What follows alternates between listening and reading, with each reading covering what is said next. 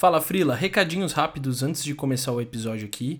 É, o áudio no dia da gravação desse episódio com a Helena não estava tão bom, então eu te peço desculpas de antemão em relação a isso. Eu tentei fazer o possível na edição tá? Mas a gente vai melhorando sempre e para te proporcionar um bom episódio e um bom áudio também. Então, eu recomendo que você escute o episódio.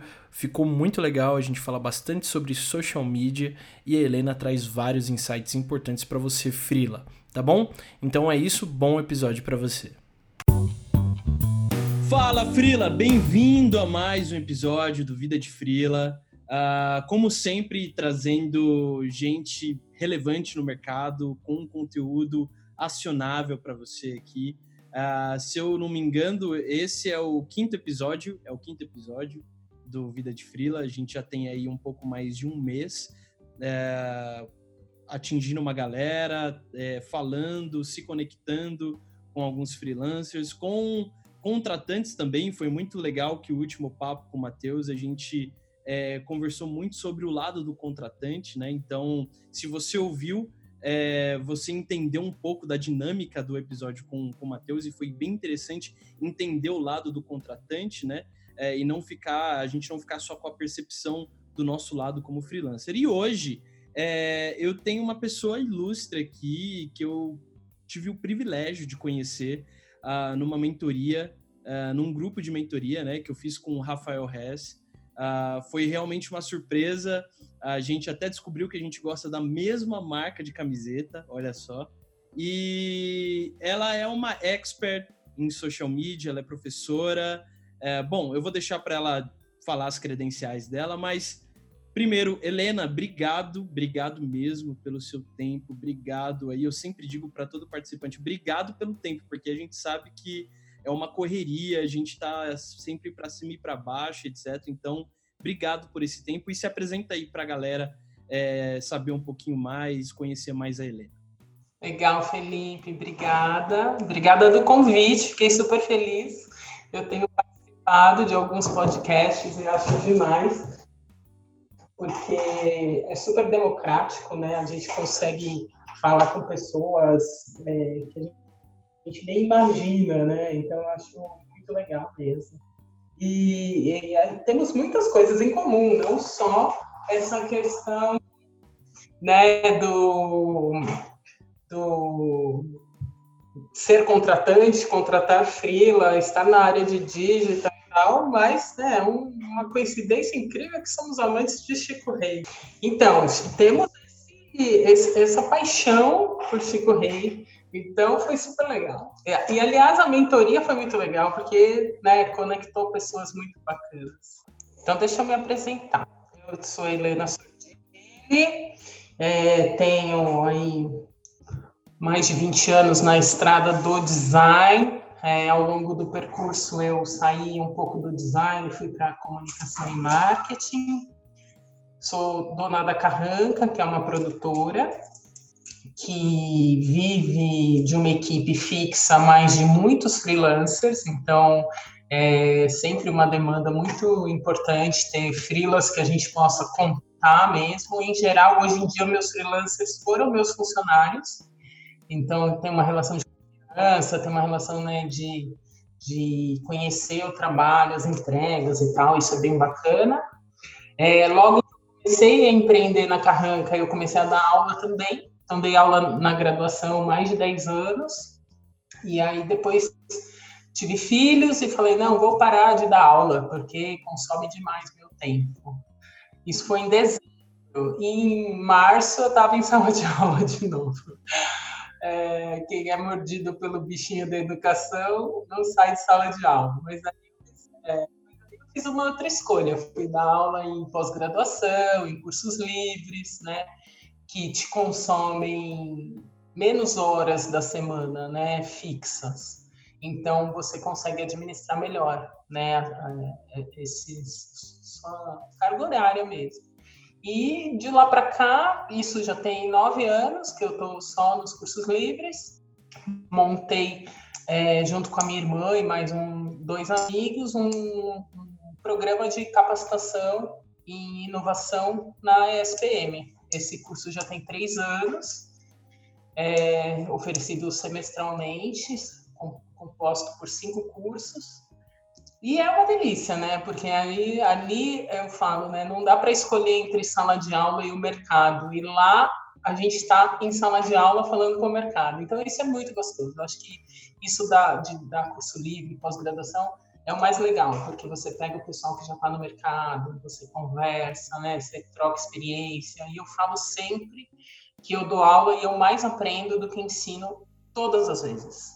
Porque é, não é um ensinamento teórico ou técnico, é um ensinamento é, de vida, de relacionamento, de forma de conduzir um projeto, né? Vem insights de uma conversa. Eu sou doidinha do caderno, eu tô sempre com o caderno anotando alguma coisa, porque às vezes a pessoa tá me falando uma coisa nada a ver, eu tô lá, anotando e veio um insight, eu com um bloquinho do lado da cama, sabe? Mas acho que é isso. Então, essa sou eu. Tenho uma, uma consultoria junto com a minha irmã, que também é do digital, mas ela foi para a carreira corporativa, diretora de jornalismo numa empresa gigante e tal. A gente faz consultoria para alguns projetos, além de dar essas aulas juntos. A gente também tem um projeto muito legal, vou fazer um jabazinho, que chama Market Market Brief é uma newsletter semanal é, onde a gente faz um compilado de notícias da vida digital. A gente também divulga um pouquinho de agenda, de eventos, etc., mas bastante estudos, relatórios, né, notícias que pipocaram durante a semana. A gente edita nesse grupo que eu falei, é, com fecha a edição no domingo à noite, na segunda-feira a minha equipe põe pra, na ferramenta, dispara, então, é, a promessa é que chegue toda segunda de manhã antes do almoço. É, e é bem legal, é um projeto que a gente curte bastante. Show de bola, eu vou deixar o link aqui para o Frila acessar, se cadastrar e acompanhar tudinho. E, Helena, a gente, né, entendendo todo o seu repertório, eu queria hoje é, ter um foco com você, mais entrando no braço de social media, né? E eu sei que você tem bastante expertise nisso, né? E aí eu queria, eu queria te perguntar, é, a gente tem um 2019 aí bem turbulento, né? É, em relação a social, né? A, as redes que a gente vê é, sofrendo mudanças o tempo todo, né? Sofrendo com concorrência também. Então eu queria que você trouxesse para a gente um contexto, né? é de como que você enxerga as mídias nesse 2019, é, como que você enxergou essas mudanças, né? Alguns escândalos, né, que vêm que vem desde 2018, 2019 para cá em relação ao Facebook, etc. Também teve que sofrer mudanças bruscas. Como que você enxerga o social, a parte de social media nesse 2019? Uhum. Bom, muito bom a pergunta, porque eu falo assim, mídias sociais são um mal necessário, né? A gente precisa delas hoje em dia, não tem jeito, né? É, e aí a gente tem que, é, como produtor, né, como estrategista, entender o que ela pode fazer de melhor para os nossos negócios e os negócios dos nossos clientes, uhum. mas como pessoa física também a gente tem que entender uma série de coisas, Perfeito. né? Então e muitas vezes isso se confunde muito. Sim. Né? Eu tenho muito cliente.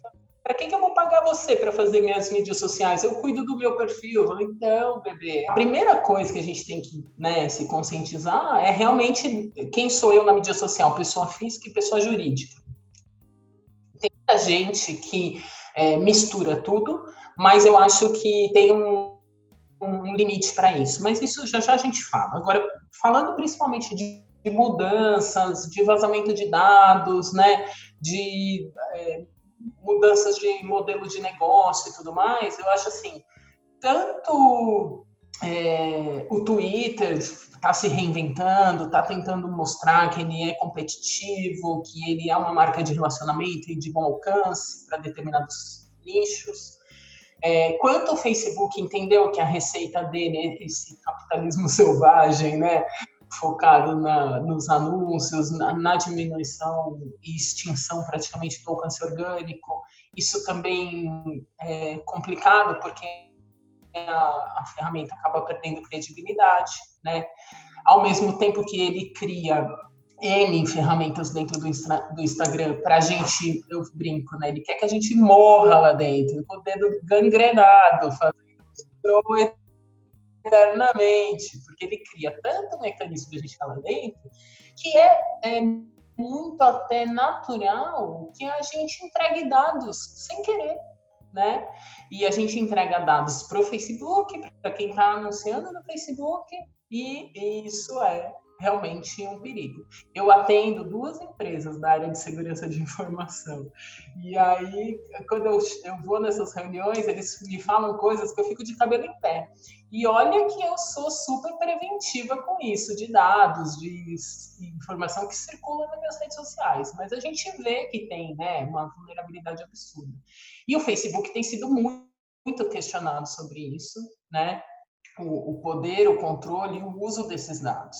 Então, isso faz ele rever, né? Teve até uma tentativa de impeachment do, do Zuckerberg, né? Você fala, caramba, é uma loucura.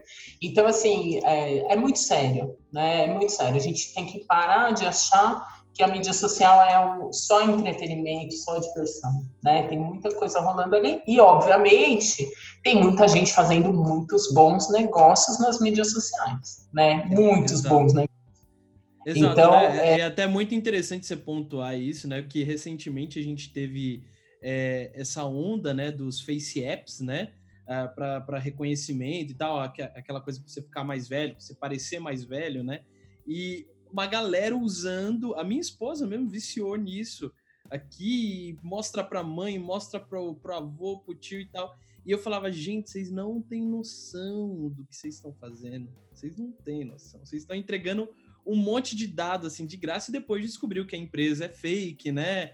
É, enfim, uma série de coisas. Então, muito, muito importante você pontuar isso. É, isso aí. Tem que. É, eu, eu falo, a gente não pode. Quem trabalha com comunicação e marketing, quem usa a, as mídias sociais como ferramenta né, de trabalho, não pode ter olhos inocentes. Né? A gente tem que olhar para a mídia social sempre desconfiando de alguma coisa, né? Não é ser pessimista, é ser realista mesmo, né? Olhar Perfeito. ali que tem coisa que, não, é, que tem algo a mais ali por trás. Né? Perfeito. E, e por isso elas vêm sofrendo essa mudança, né? Porque cada vez mais a gente reclama da privacidade, mas a gente acaba entregando dados, dados, e aí é. tem o lado da, da, da rede social precisar se reinventar. E, e é bacana se reinventar no sentido de privacidade, né? E é bacana que no começo você pontuou o Twitter, né? É, e eu, uhum. eu, eu tenho uma relação de amor e ódio com, com o Twitter, porque. Cara, meu, é. que isso, é demais. É, é cada vez é, a sinergia só aumenta, Helena. É, então, porque eu, eu comecei a usar o Twitter logo nos, nos dois primeiros anos, né? No, no segundo ano de existência dele. Uhum. Fui, tava lá e tal, quando só o Marcelo Tais e uma pouca galera aqui no Brasil usava. É, excelente. Então, então, a gente tava, a gente tava mais conectado, mais perto do que a gente imagina.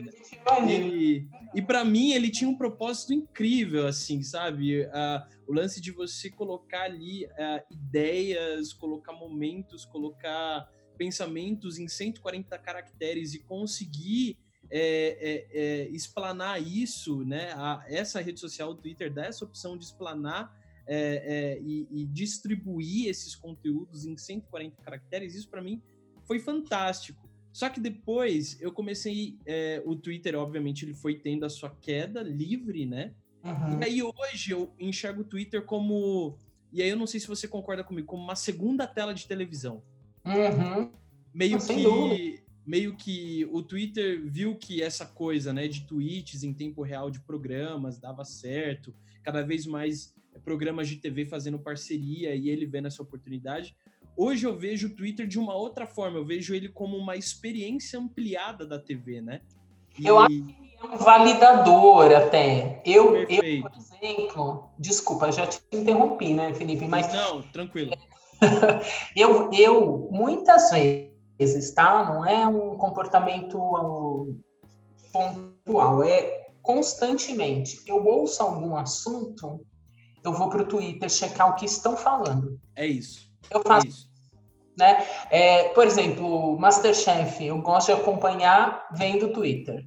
Ou ele, Oscar, qualquer um desses eventos grandes, eu gosto de acompanhar vendo Twitter. Às vezes um jogo de futebol, gosto de acompanhar olhando o Twitter, entendeu? Eu acho que assim, ele, ele valida e te ajuda a olhar o outro lado daquela situação. Eu acho, eu, eu, eu gosto de ter esse olhar um pouco é, romântico ainda em relação ao Twitter, porque eu acho que ele, ele traz essa coisa é, da conversa. É, foi a primeira rede social que a, te aproximou de pessoas impensáveis, né? Uhum. Então, assim, é, você troca likes com o cara que você curte ali, o que ele fala, com um bonovox, né? jornalista. Né? Isso, imagina, sensacional, né?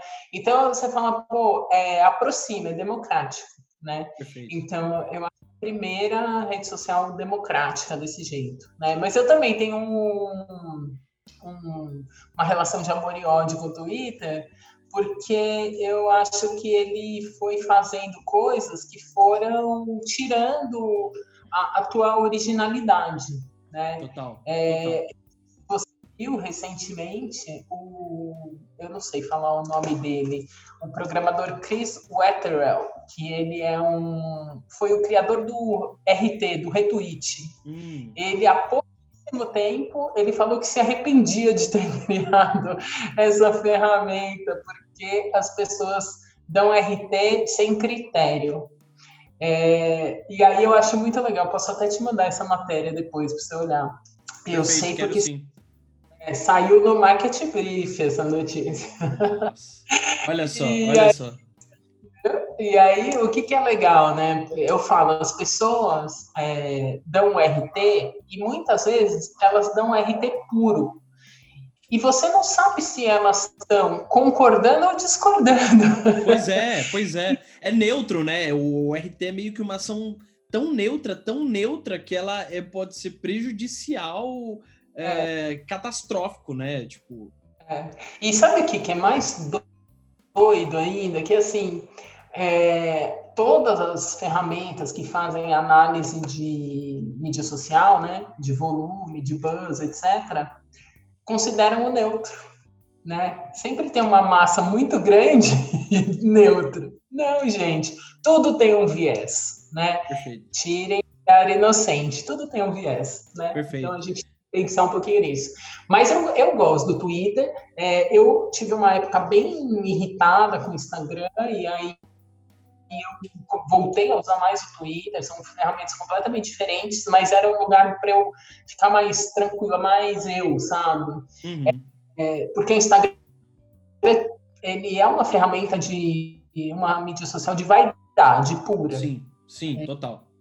A gente usa para trabalho, né? Mas se a gente não mostrar que a gente está fazendo coisas muito legais, é, parece que a gente não está fazendo nada né? Parece Exato. que nossa é um lixo e a gente não faz nada. Exato. Então é uma ferramenta que mexe muito com a vaidade. Em alguns momentos é bom você se distanciar disso. Mas para quem é freela, né? Para quem é profissional liberal, para quem é empresário, para quem vive da imagem, é, é extremamente importante. É, é, não, é extremamente importante. É. é. É, eu costumo enxergar assim: o Instagram é, é a cultura da selfie, né? É o que incentiva a gente a estar tá o tempo todo com a cara olhando na tela assim e, e, e aparecendo, uhum. né? Uh, o Twitter é essa ampliação de experiência e o Facebook é, ah, eu quero, eu quero tretar com alguém, eu vou colocar alguma polêmica e vou causar. É meio que assim que eu enxergo. É um pouco isso mesmo. Né? Eu tenho um slide que eu uso em aula que é as mídias sociais explicadas pelo café. Eu vou, eu vou te mandar depois. Nossa, é muito legal. Divertido. É, bem divertido mesmo, é bem legal. E, e, acho que é isso, assim, se a gente parar e olhar o que cada mídia social tem de próprio, a gente usa elas melhor, né? É, quando o Instagram tirou os, os, likes, né, que foi a grande polêmica aí do Instagram nos últimos meses, ah, vamos tirar os likes, é uma mentira, porque o like ainda tá na versão desktop, enfim, é que quase ninguém usa o Instagram para desktop, mas tudo bem. É, nem dá para usar, porque a funcionalidade é horrível mesmo. É, é, é, mais quem trabalha com isso que acaba usando, porque Sim. precisa salvar uma foto de novo, precisa fazer Sim. enfim. É, é, mas quando veio essa questão do like, diversos podcasts que eu ouço fizeram é, um bate-papo sobre ah, o fim dos likes, o fim dos likes, né? E teve um deles que eu vi, que agora eu, eu não, não lembro se foi o Sistema Solar, eu, eu acho que foi.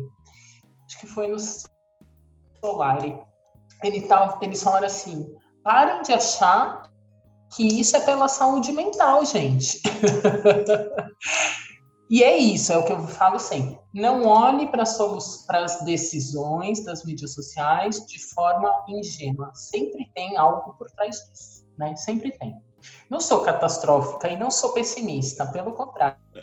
Eu sou bem otimista. Sou bem otimista. Aliás, o Edu, que é quem dá aula comigo na, nesse programa da SPM de mídias sociais, a gente brinca, a parte da manhã do curso é ele. E a parte da tarde é minha. A parte da manhã, eu falo, gente, a parte da manhã vocês vão para o almoço deprimidos.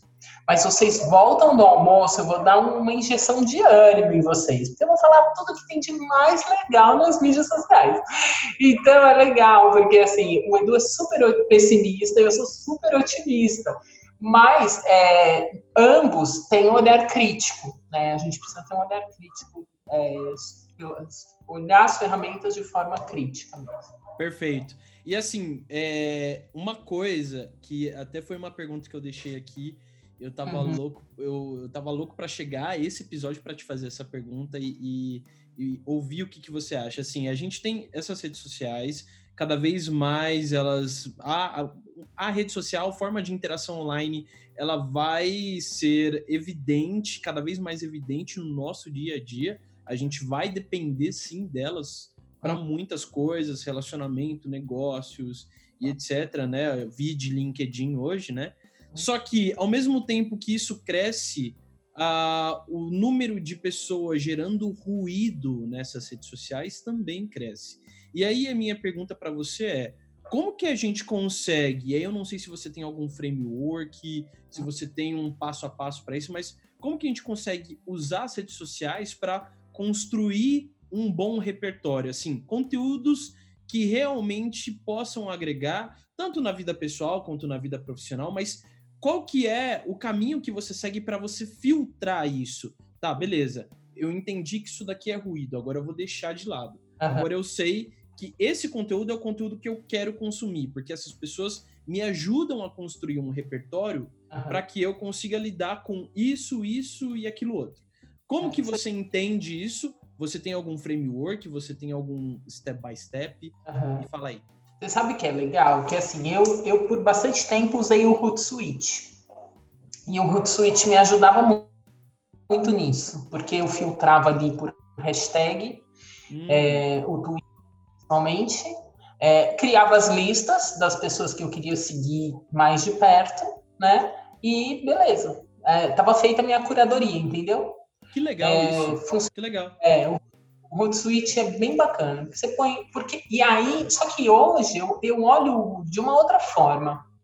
É, as próprias ferramentas, as próprias redes estão te dando opções para isso. Então, por exemplo, o Twitter, ele te entrega os conteúdos das pessoas com quem você mais interage, é, primeiro. Ou ele, te, ele deixa uma abinha ali dentro do menções ou highlights, né? Você tem ali as menções, todas as menções que fizeram a sua, o seu perfil, mas você tem nessa mesma área é, o que as pessoas com quem você mais interage postaram e que você não viu. Então isso é muito legal, né? Que é uma coisa assim, é uma coisa do algoritmo do Twitter, tá? Então isso é bem legal porque te ajuda. Mas dá para fazer isso lá no, no Hootsuite. ou outras ferramentas de social listening. É, isso. Perfeito. E aí, o, o Instagram, por exemplo, uma coisa que ele tem feito que eu gosto, apesar de achar que a maioria das coisas que eles fazem é ruim, é usar aquilo que eu falo. Ele usa aquilo que é do core dele, nesse caso as hashtags, e deixa você seguir hashtags. Então isso é muito legal, porque quando você identifica que o fulano de tal usa uma hashtag X, você quer acompanhar a postagem dele daquele assunto, mas não o perfil dele de fato, você segue a hashtag. Pô, isso é muito porque ele te traz só aquilo que você quer. É, eu não sabia, mas muita gente não sabia.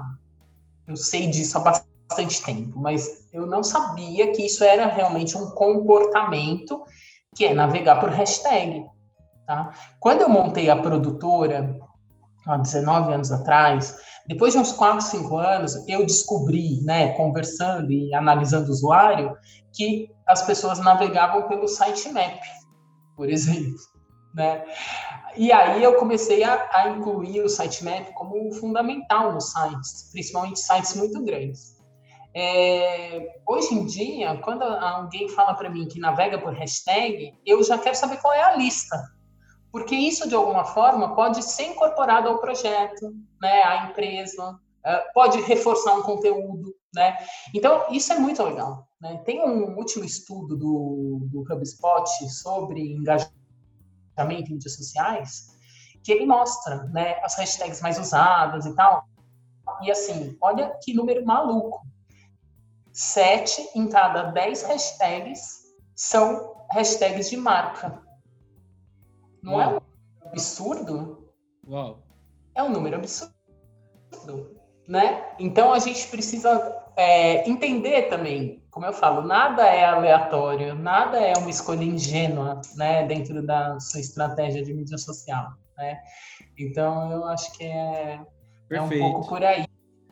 Perfeito, e muito legal, é, é, porque assim, às vezes nas redes sociais a gente sai fazendo coisa que a gente nem se toca, né? A gente sai, é. igual, é, a gente foi, eu fui viajar no final do ano passado com a minha esposa, e você falando isso agora, eu ressuscitei aqui na memória Uh, muitos dos lugares que eu fui foi fazendo pesquisa com hashtag, tipo Cidade do México, né? Que foi. Eu fui pro México e. E aí eu coloquei a, a hashtag lá, Cidade do México, e pela hashtag eu fui vendo todos os lugares que eu queria ir e tal. E eu falei, pô, eu não, eu não segui um perfil específico de um influenciador ou de alguém de viagem ou do perfil da cidade, não. Eu fui direto na hashtag onde eu tinha uma curadoria muito maior de acordo com aquele objetivo específico e eu consegui montar um repertório bacana para minha viagem. Então. E sabe que legal? Porque assim, você fez tudo isso usando o Instagram, né? Isso, tudo Insta. O Instagram, ele originalmente é o quê? Eu adoro é, falar isso, porque assim, Instagram é Instagram é o teu instante fotografado com a geolocalização, uma hashtag que valida aquilo.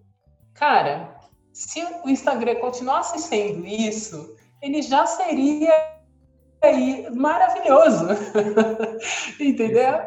É que a gente vai lá e quebra o brinquedinho. Eu falo, o Marquinho, ele compra o brinquedo e quebra. E o usuário quebra mais ainda. Mas o Instagram é isso, né? É uma Exato. foto do está, onde você marca a geolocalização, é a hashtag que define aquele lugar para você. E as pessoas navegam hashtag, ou eu adorava, logo que eu instalei o Instagram, eu punha a hashtag, a geolocalização do lugar que eu estava e eu queria ver as fotos das outras pessoas. Porque cada um tem um olhar. Isso é bem poético até, e acho que tem tudo a ver com a mídia social.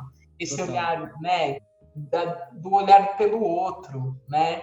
É, é, óbvio que por um tempo, quando a gente fez isso, a gente só via selfie, mas tem coisas que a gente faz e vem coisas tão legais como você conseguiu montar praticamente um roteiro de viagem só olhando as hashtags. Pô, sensacional, né? Perfeito. Então, eu sou entusiasta, eu, eu acho que tem que usar. E eu sou early adopter, eu uso muito. Eu acho que tem que usar surgiu, vai lá. Outro dia eu tava com a minha filha, que tem 11 anos, usando o TikTok. Nossa, eu, eu, ia falar disso, exatamente. né? E assim, a minha filha usa, adora. Aí eu falei, gente, eu ouço um monte de gente falando do TikTok. Eu falei, deixa eu instalar essa porcaria aqui. instalei e fiquei com ela do meu lado, né? E aí eu falei, mas eu quero fazer um desse. Ela, ah, é aqui. E ela foi me ensinando. Eu falei, nossa, sensacional, né? Então, é muito legal. Então, eu sou uma early adopter mesmo. Eu, eu pego para usar, ir adiante. Mas, como eu trabalho com isso, eu preciso saber do que se trata, no mínimo, né? Sim. Ah, e, e, e, é muito legal isso, né? É, tem, tem essa questão, pô, a gente, você trabalha com isso, você é, tem um lado da obrigação e também tem um lado da paixão, né? Porque se você faz isso é porque você tem uma paixão, mas tem um lado da obrigação de você saber como que essa rede funciona.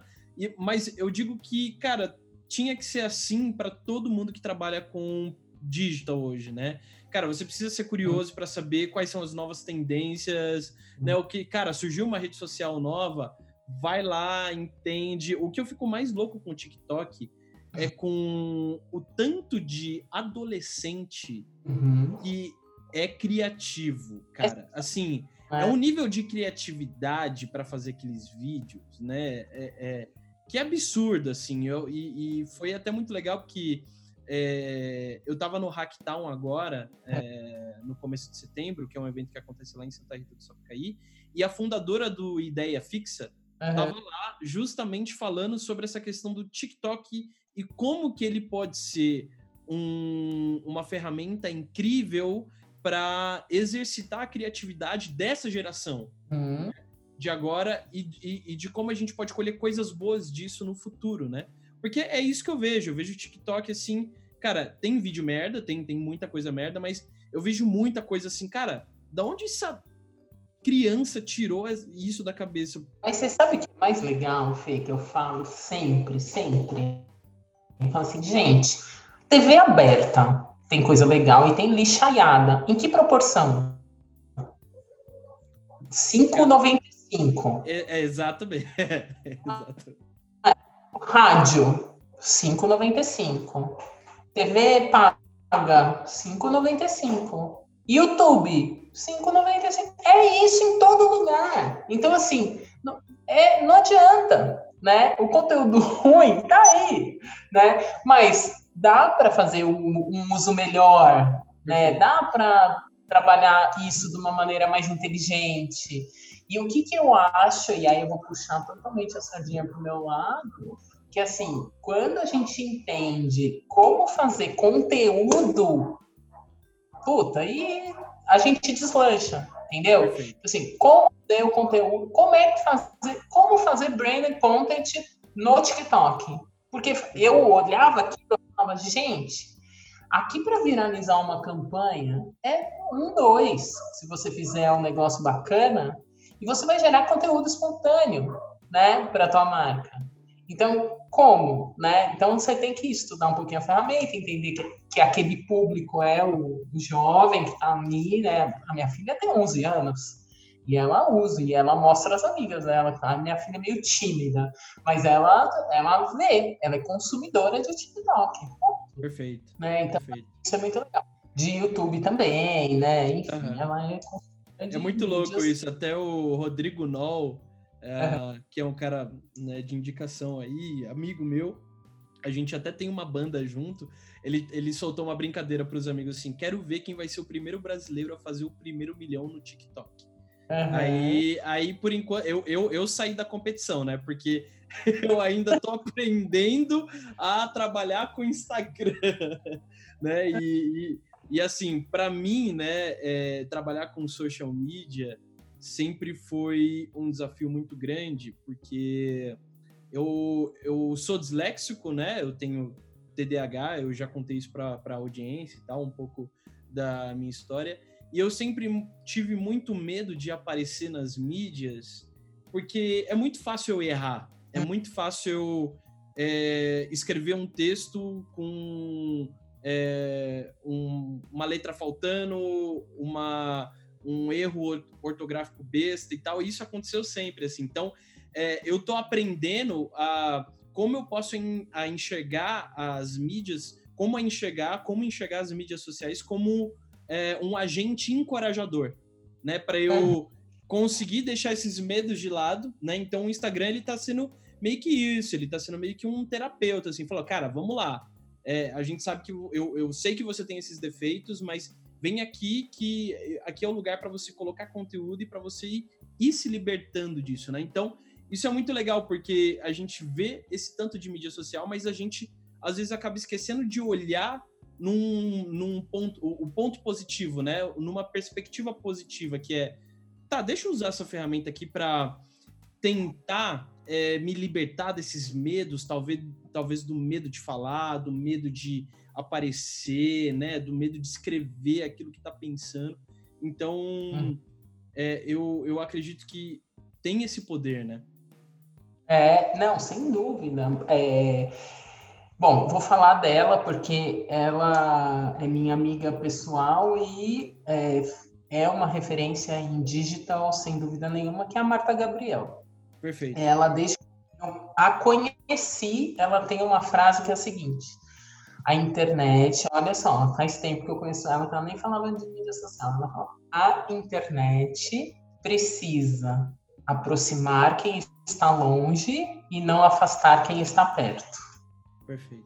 E a mesma coisa serve para o conhecimento, né? A internet serve para democratizar o acesso ao conhecimento e não para te afastar. Não, você não vai ficar morrendo lá de jogar Fortnite, é, porque você tem que achar o equilíbrio de eu tenho tempo para estudar e tenho tempo para me divertir, né? É, eu tenho o meu tempo de lazer, porque a internet é 90% lazer e entretenimento, mas eu uso a internet para trabalhar, né? Então a gente tem que achar esses equilíbrios equilíbrios e é, usar aquilo que vai ser melhor para gente. Né? Eu acho sensacional quando você fala isso. Ah, é um, a mídia social é um grande encorajador para mim. E, e, é muito legal, porque, assim, é um encorajador que ainda te faz ganhar dinheiro. Sensacional. né? Eu, eu, usa né? Você aprende com aquilo, né? Um aprendizado até orgânico ali, porque à medida que você faz, você aprende, você aprende feedback, não sei o que, vai, né? É, e ainda te ajuda a fechar outros negócios, né? A conhecer outras pessoas. Pô, quanta gente eu conheci é, via internet. Bom, o próprio Rafa, né? Eu conheci, ó, vou entregar super a idade, porque eu conheci o Rafa numa lista de design do Yahoo Groups, que acho que nem existe mais. Ah, não, faz então pouco tempo, faz pouco tempo. então a gente se conheceu é, nessa lista, porque o Rafa era uma das pessoas mais ativas, eu também, o Sebastiani também, o Guilherme Sebastiani, que é um design, é arquiteto, branding, enfim. É, a gente se conheceu ali, depois eu trabalhei com o Guilherme, é, tanto em, em, atendimento de clientes quanto dando aula. Eu levei ele para a universidade que eu dava aula e tal, enfim. E hoje ele tem a Brandster, que é uma super escola de, de branding maravilhosa, fora a Sebastiane, que é o escritório dele. E do Rafa nem preciso dizer, né? O Rafa é meu amigo desde então, né? Assim, eu vi tudo acontecer na vida dele e na minha tal, muito legal, né? E, então, assim, a gente se aproxima de pessoas impensáveis, mas a gente se aproxima por similaridade, porque a gente tem interesses em comum, né? É igual o Tinder, né? É igual o Happn. Você é, com um monte de gente, você vai dar um like na pessoa por, por é, é, características que vocês têm em comum. Né? Você não é porque você cruza com ela todo dia que você tem afinidade com ela, né? Igual quando você trabalha numa empresa, você não tem afinidade com todo mundo que trabalha com você, mas você convive com aquela pessoa todos os dias. Agora, se você vai é, é, começa a fazer aquele check, né, de afinidade, você fala, pô, aí sim, hein, dá para chamar essa menina para sair, né? Então é isso. É, eu acho que a, a, a, gente tem que saber usar a internet e cada ferramenta porque ela tem de melhor, né? Maravilhoso, maravilhoso. E já caminhando aqui para o final ah, do podcast é, desse episódio, é, eu... Oi? Se deixar, eu fico falando o dia inteiro. Não, pois é, eu acho que a gente vai ter que, que nem eu, é, eu falei, acho que com o Matheus o papo foi, foi, que eu falei, cara, a gente vai ter que marcar uma parte 2. Então, a mesma coisa contigo. É. Acho que é, a gente pode pensar em marcar uma parte 2 aqui, porque ainda tem muita coisa pra gente falar sobre é. social media, mas eu, eu, quero, eu quero te fazer duas perguntas aí pra gente caminhar pro fim do nosso bate-papo aqui. É. Uh, como freelancer, né? Eu, eu te pergunto isso como freelancer e eu quero que a sua resposta seja para toda a nossa classe freelancer. Uhum. Hoje, né, a gente já pegou vários insights aqui de como, é, do poder que as mídias sociais têm, né? Uhum. Uh, do poder que um bom conteúdo tem dentro dessas mídias sociais, dentro dessas redes, seja como você quiser chamar aí, social media, mídia social, rede e tal. Uh, a gente sabe de tudo isso. Porém, como que a gente começa a construir uma estratégia de social media, de, de mídias sociais, né? Principalmente como freelancer.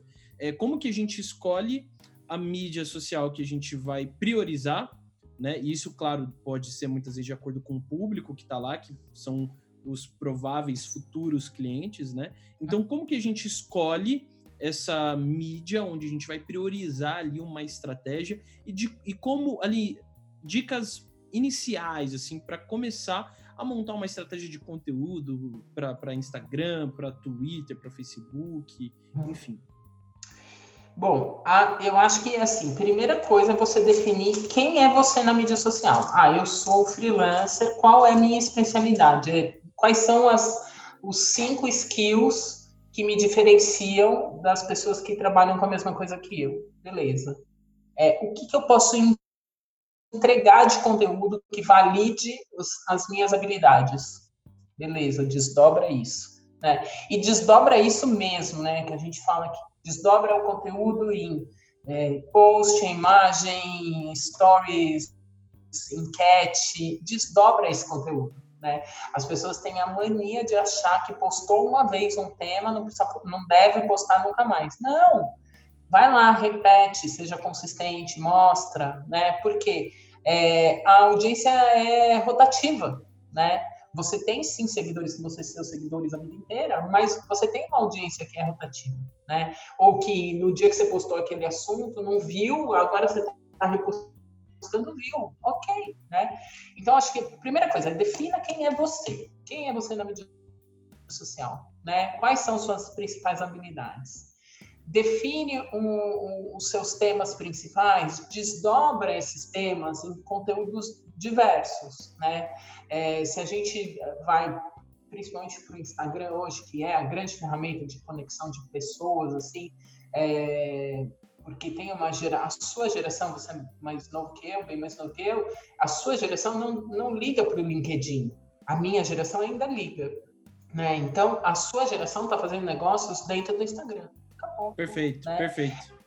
Então você vai lá e usa o que é, volto naquela tecla. O que é o core da mídia social? O que, que ela te entrega gratuitamente? Então, o que, que o Instagram entrega para a gente gratuitamente? Vídeo na timeline, carrossel, que pode ser foto e vídeo, e vídeo puro. Vídeo, carrossel e a foto, beleza. Entrega três possibilidades ali na timeline entrega stories com N possibilidades. Foto, foto com filtro, foto bumerangue, é, enfim, mil vídeo, beleza. Tem é, IGTV, né? Você pode fazer uma live e salvar no IGTV, você pode fazer uma live e deixar lá só 24 horas mesmo. Então, usa o que a mídia social tem de nativo porque as ferramentas nativas são priorizadas, né? Não fica reinventando a roda, né? E faz um mix de coisas, não entrega sempre a mesma coisa. Faz um mix de coisas que você quer entregar, né? Porque isso também ajuda, né? A, não é a burlar o algoritmo, não é um hack, é a usar o que a ferramenta tem nativa a seu favor, né? Eu nem acho que isso é um hack, isso é o básico. É o básico. É às vezes a gente para o básico. Tá? É que o, Mas, assim, é que o hack está na moda, né? O hack está na moda. É, exatamente, exatamente. Assim, usa é, o que você tem de melhor no que a ferramenta que você escolher para se divulgar tem de nativo, né? e é, define essa, essa sua personalidade dentro da rede social, né? É, eu ia falar disso lá atrás e não falei, mas acho que agora é o momento que assim, é, quando as pessoas não sabem se usam o perfil pessoal ou, profissional, não sei o quê, no caso do freelancer, é, ele mostrar que ele está trabalhando, mas que ele tem as horas de lazer dele, é vital, é fundamental, porque humaniza o freelancer, né? O freelancer não é o carinha que está lá na madruga, entendeu? Complementa da carga horária. Não, né? Ele está trabalhando como a gente, né? O, o N pessoas aí no horário comercial e ele pode sim ir à noite para o show, ele pode ir no fim de semana fazer outra coisa, ele pode queimar uma sexta-feira porque ele vai dar mais horas na semana que vem, três dias da semana, ok, né? Então é legal nesse perfil do Freela é, humanizar, né? É, traz um pouquinho do seu perfil de profissional, traz né, suas habilidades, mas traz também você como quem é você como pessoa. A gente gosta de trabalhar com pessoas que a gente tem mais afinidade, que a gente admira, né? É, então tem que trazer um pouquinho desse lado humano, né, para a timeline, eu acho. Maravilhoso, maravilhoso. Bom, a última pergunta é: quais são três ferramentas de social listening ou ferramentas para que podem ajudar nessa estratégia inicial de social media, né, para pegar insights, para agendar posts, né? Quais são três ferramentas que você indicaria? Eu, eu gosto muito para fazer essa gestão da, da, da, da, sua timeline em vários momentos aí do Hootsuite. Eu acho que ele te dá uma uma visão geral aí das suas redes, né? Então você olha tudo ao mesmo tempo ali em coluninhas, você prioriza qual coluna você quer.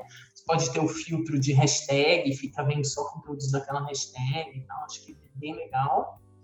É, Para programar os posts, eu uso o MLabs, eu sou apaixonada pelo MLabs, acho que é uma ferramenta Tamo incrível, junto. porque é maravilhoso, porque é super estável, é, Para stories tem N possibilidades, né? Então você organiza o seu cronograma e programa as coisas ali e fica tranquilo que as coisas vão acontecer, né? Sem surpresas. Então acho legal. É, e acho que tem que ficar antenado em algumas ferramentas, alguns sites de relatórios e dados e tal, e assim, é, o Marketing Brief traz um compilado de coisas, mas se você quiser escolher, por exemplo, ah, quero acompanhar relatórios do HubSpot, por exemplo, né? Esse dado que eu falei agora para vocês de hashtag é do, de um relatório do HubSpot com a mention. Então, legal, né? Então, assim, traz, é, busca dados aí para validar e para tomada de decisão, né? Quando você estiver programando seu conteúdo, pensando o que você quer fazer, onde você vai investir mais tempo de produção de conteúdo de mídia social, né? Então, acho que é, é legal, assim, é, um listening mesmo, como você falou, né? Que eu faria pelo Hootsuite, um, um de programação de posts para você ter uma gestão de conteúdo organizada e eficiente, que é o MLabs, e uma fonte de referências boas, que pode ser o HubSpot. E pode ser seguir o perfil da arroba Helena Sordini. Perfeito. S-O-L. Perfeito. Eu vou deixar aqui no link para a galera também. Helena, como, como eu posso te agradecer, né? Obrigado, obrigado mesmo pelo seu tempo. Eu sei que seu tempo aí não é não é barato. então, obrigado mesmo por ter se disposto a estar tá aqui é, entregando esse conteúdo incrível. Eu aprendi bastante, né? Acredito que é. o Frila que está ouvindo também. E valeu. E a gente volta, viu? A gente volta para uma parte 2 aí, porque acho que tem muita coisa para conversar, para a gente conversar, para a gente entregar de valor para a nossa galera que está ouvindo aqui. Maravilha. E assim, a última dica para quem não quiser esperar a próxima edição, é, tenho, eu sempre lá no Instagram a caixinha de perguntas. e, e, e, tem sido bem bacana, assim, vem bastante coisa legal. Esses dias vieram algumas de empreendedorismo e tal, que é bem bacana, porque as pessoas é, querem, têm curiosidade, né? Por isso que eu falo, tem que mesclar um pouco do pessoal e do profissional, porque as pessoas querem saber, né?